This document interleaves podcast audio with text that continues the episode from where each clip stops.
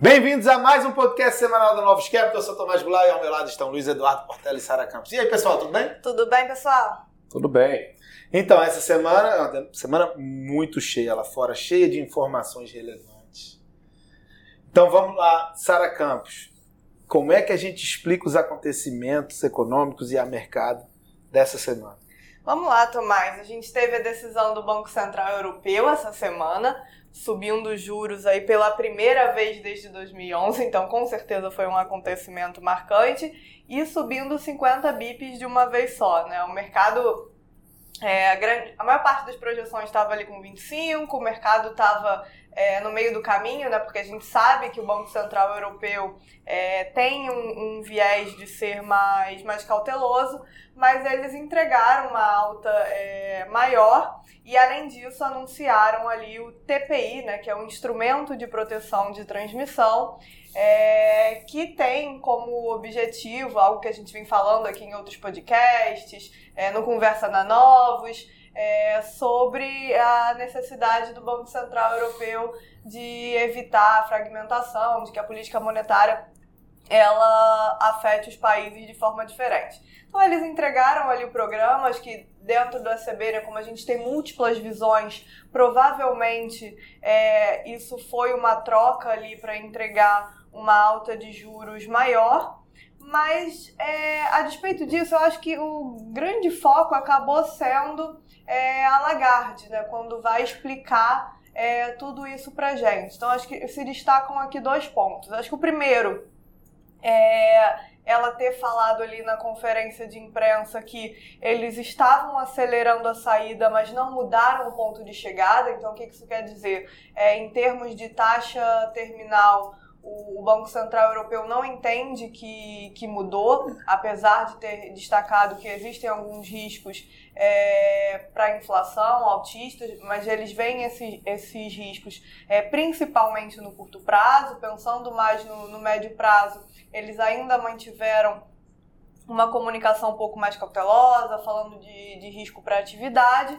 E um outro ponto é que, é, provavelmente, para todo mundo ali conseguir entrar em, em consenso nesse instrumento é, de, de proteção de transmissão, eles destacaram diversas condições é, que os países devem cumprir é, para fazer parte desse, desse programa. Então, tem é, desde aderência ao arcabouço fiscal da União Europeia, é, ausência de desequilíbrios macros é, graves, sustentabilidade fiscal, políticas macroeconômicas sustentáveis, enfim, uma série de coisas é, que aí também ficou é, parecendo que o, o sarrafo é elevado para que o país entre nesse programa, né? E, e aparentemente não houve uma discussão é, agora de por, é, do caso da Itália, por exemplo, que durante a semana é, viu o Draghi renunciar, viu o governo ali é, acabar e o país caminhar para eleições é, em setembro. Então, acho que apesar da alta é, mais elevada, né, acho que essa mensagem que, que acabou se destacando no final da, das contas. E tudo isso com um cenário de Europa ainda muito, muito conturbado, é, bastante risco à frente. Né? Acabei de comentar que sobre a Itália indo para eleições em, em setembro. E além disso, né, só destacar que é um momento importante, porque a gente deveria estar nessa época ali onde vai acontecer a eleição em setembro, outubro, discutindo orçamento, discutindo reformas é, fiscais.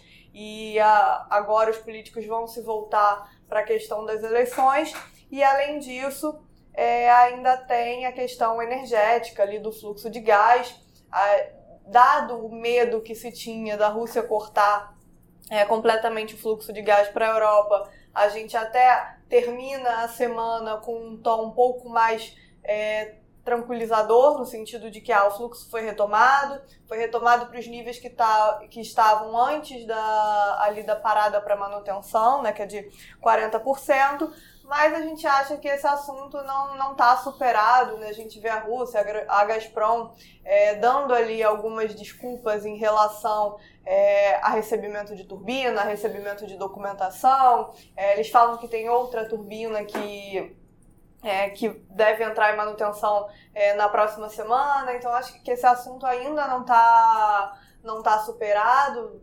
A gente vai continuar observando notícias nesse sentido e a gente vê a Alemanha, que é super dependente, é, tomando já medidas, é, se preparando para esse cenário mais negativo, falando em repasse de preços de energia para os consumidores. É, então é mais né, um ponto aí é, de, de risco potencial para a Europa à frente. E durante a semana, né, além de, de, tudo isso que aconteceu lá na Europa, a gente ainda teve é, a divulgação dos PMIs para o mês, então mostrando que há uma desaceleração bem forte da, da atividade. E aí, quando a gente pensa em zona do euro, tanto no, no setor manufatureiro como também em, em serviços. É, e a gente também viu os regionais de, de Estados Unidos e o Market PMI desacelerando, o, PMI de Estados Unidos vindo de serviços, né, vindo para patamar contracionista, e serviços a gente ainda esperava que pudesse se mostrar é, mais resiliente agora no curto prazo, com, com o verão, mas essa, essa queda na atividade foi bem forte, mostrando ali que é, que a demanda já está já tá enfraquecendo, né? Então, acho que foi muito disso durante a semana, de tentar, é, por um lado, é, se apegar de que essa desaceleração na demanda dá uma perspectiva de moderação nos preços à frente. Então, a gente pode estar tá agora realmente é, vislumbrando o, o, pico da inflação e uma desaceleração, desaceleração à frente. Mas, por outro lado, a atividade a gente também vê é, piorando mais, mais rápido, com a zona do euro no ambiente cheio de, de riscos, e quando a gente pensa no, no lado uh, dos Estados Unidos, né, apesar da gente não ter é, todos esses riscos, a gente ainda vai ter é, o, o, Banco Central americano subindo juros é, e desacelera, desacelerando mais. Né? Porque como a gente vem chamando a atenção aqui, é, com a inflação ainda alta e, e, o mercado de trabalho forte, ainda que eles sinalizem para uma desaceleração do pace, né, do ritmo de alta de juros que a gente acha que é o mais provável, eles ainda vão estar é, subindo juros. Então, esse é um ponto importante é, e teve bastante efeito tudo isso no, no mercado, né, Portela? É, foi uma semana muito importante para preços de ativos e para a definição do cenário. Né? A gente está discutindo cenário de recessão, né? quando que isso vai começar a bater, é, impactar aqui nos preços ativos. E essa semana a gente começou a ver, né, desde indicadores nos Estados Unidos, atividade mais fracos, é, na Europa também, é, até quando você olha para as, algumas, algumas commodities, né, mostrando uma forte queda, né, continuação das últimas semanas. Né? Teve ali um, né, um acordo avançando é, né, da, da Rússia com a Ucrânia e a Turquia para deixar ali escoar a safra, né? lembrando que toda aquela piora que a gente viu na parte agrícola ali em março, abril, do trigo subindo para 50%, 60%, é, o trigo devolveu toda alta já. Então está quase em queda. É, é, ano ano, quando você pega projeta a curva futura, né? lembrando que a parte agrícola o mercado opera as safras né, para frente. Então você pega trigo, soja e milho, estão projetando devolver toda a queda que a gente teve nos últimos 12 meses. E isso vai ter um impacto positivo é, na inflação, olhando até o final do ano. Né? Juntando com o movimento da queda da parte de energia, né? o petróleo voltou a trabalhar 95 dólares, e mais importante que isso, né? gasolina e diesel começaram a cair. Então tem um, um spread, né? você né? Tem um petróleo a 95, mas tem um spread aí de 10 dólares a 70 dólares, né? que foi o que bateu no auge da crise, para você refinar o petróleo e transformar em gasolina e diesel. Então, quando a gente falava que quando o petróleo estava ali 120 dólares, a gasolina e o diesel estavam saindo a preço de 200 dólares o barril. Né? O, que, a gente está vendo agora é que é petróleo é para 95 e a gasolina e o diesel estão encontrando o preço aí próximo a 95 é, do petróleo. E isso olhando para frente vai ter um impacto muito grande é, é, na inflação, vai começar a ajudar.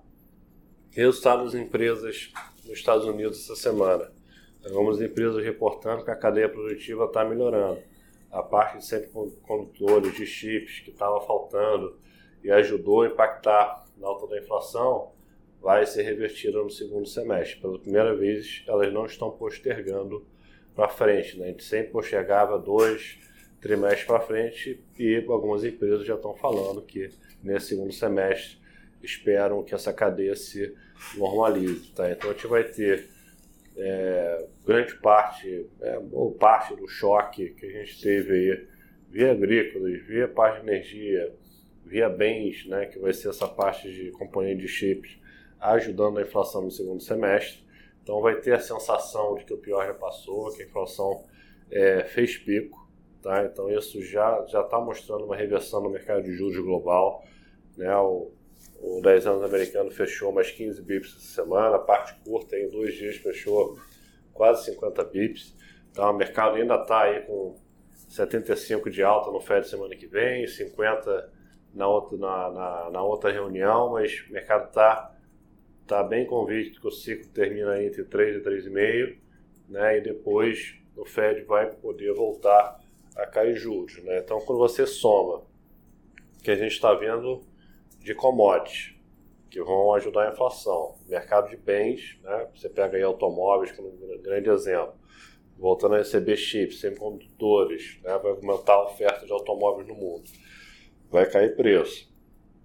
E atividade, alguns indicadores, né? PMI, parte de serviços, surpreendeu hoje, mostrando aí o número 47. Né? 47 historicamente é uma região de recessão, tá?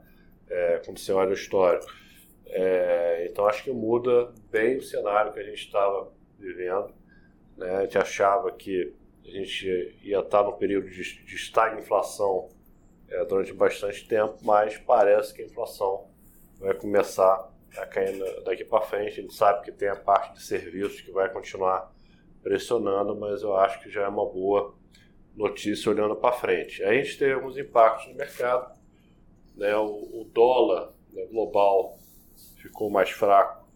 Você pega o euro, subiu 1,30, porque tem um componente de juros subindo na Europa, desaceleração da economia americana. É, a grande questão que a gente vai ter que ver daqui para frente é se esse movimento vai ser sustentável, porque numa desaceleração e recessão acaba que a economia americana sempre se sai melhor, ainda mais com os problemas que a gente está vendo em Itália, é, que pode vir um governo é, é, contra a zona do euro, né? então tem grande risco olhando para é, a Europa. A moeda da Austrália foi um grande destaque, né? valorizou 2% na, é, é, na semana. Os emergentes é, ficaram um pouco de lado, com exceção do, do real, que continua desvalorizando, que é impactado pela queda é, né, das commodities, e as bolsas né, acabaram gostando é, do movimento. Então, a gente tem dois componentes. Né? Então, quando a gente começa a falar de recessão e esse, essa parte de inflação que vai, commodity que vai ajudar a inflação para frente, o juro fecha. E isso ajuda né, é, as bolsas. Então, o Nasdaq subiu 4,5%, o S&P 3,5%, a própria Bolsa Brasil aqui é, fechou em alta 2,5% da semana, só que quando a gente olha a Bolsa Americana, é o S&P 500 é 4 mil, ele já está projetando aí um crescimento de resultado forte, está projetando um PIB histórico forte e, é, historicamente, né, quando a gente começa a trair recessão, a gente vai ver as empresas reportando um cenário pior. Né? Semana que vem é, tem 50% do market cap, a Bolsa Americana vai divulgar resultado. Né? Empresas como Apple, Microsoft, Google, né, a Meta é, é, vão divulgar resultado. Então vai ser uma semana muito importante, além da decisão de juros ali do Fed. Né? Acho que 75 está bem precificado, mas tem que ver como é que vai ser a sinalização é, para frente. Tá? Então a gente vai entrar num ambiente é, lá, bom que a inflação acho que vai arrefecer daqui para frente, mas ruim porque a gente vai começar a falar é, em, em, recessão. Tá? Então a gente tem que ficar bem atento aí para os próximos indicadores olhando é, é daqui para frente. E teve é, Brasil, né, Tomás, que não está conseguindo se aproveitar é. alguns movimentos do mundo por causa.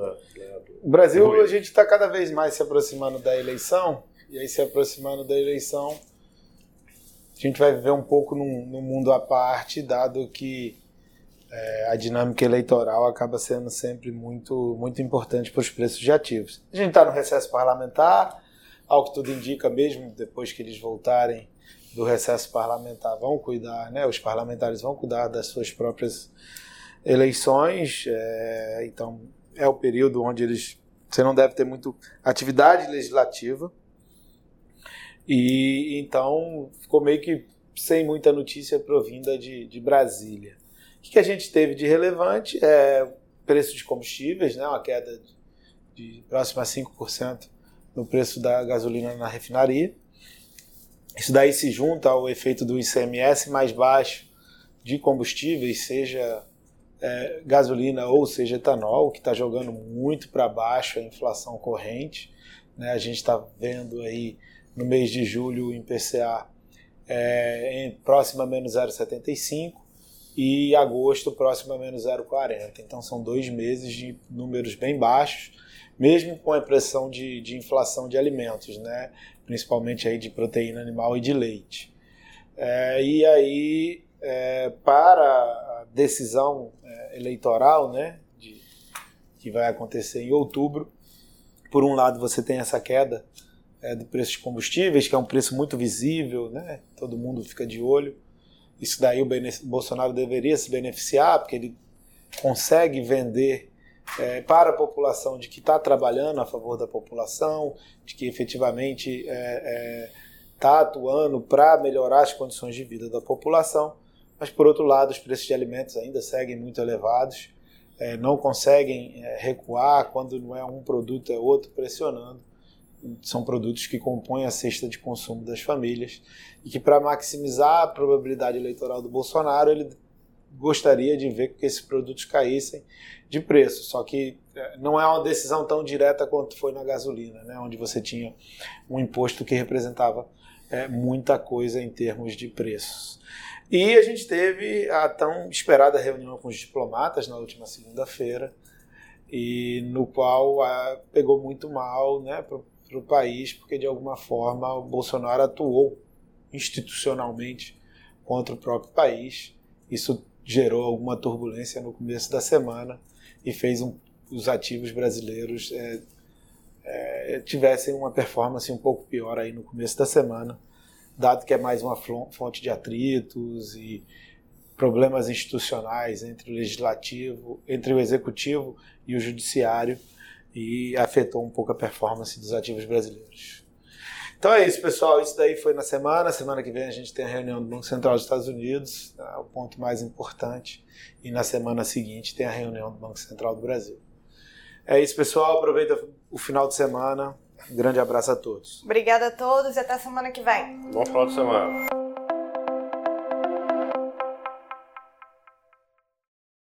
A Novos Capital, gestora de recursos limitada, não comercializa nem distribui cotas de fundos de investimento ou qualquer outro ativo financeiro.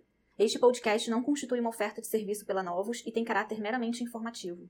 A Novos utiliza informações de fontes que acredita serem confiáveis, mas não se responsabiliza pela exatidão de quaisquer das informações assim obtidas e utilizadas neste podcast, as quais não foram independentemente verificadas. Estas informações podem estar desatualizadas ou sujeitas a opiniões divergentes. Este conteúdo não constitui uma opinião ou recomendação, legal ou de qualquer outra natureza, por parte da Novos, e não leva em consideração a situação particular de qualquer pessoa. A utilização das informações aqui contidas se dará exclusivamente por conta e risco de seu usuário. Antes de tomar qualquer decisão acerca de seus investimentos, a Novos recomenda ao interessado que consulte seu próprio consultor legal.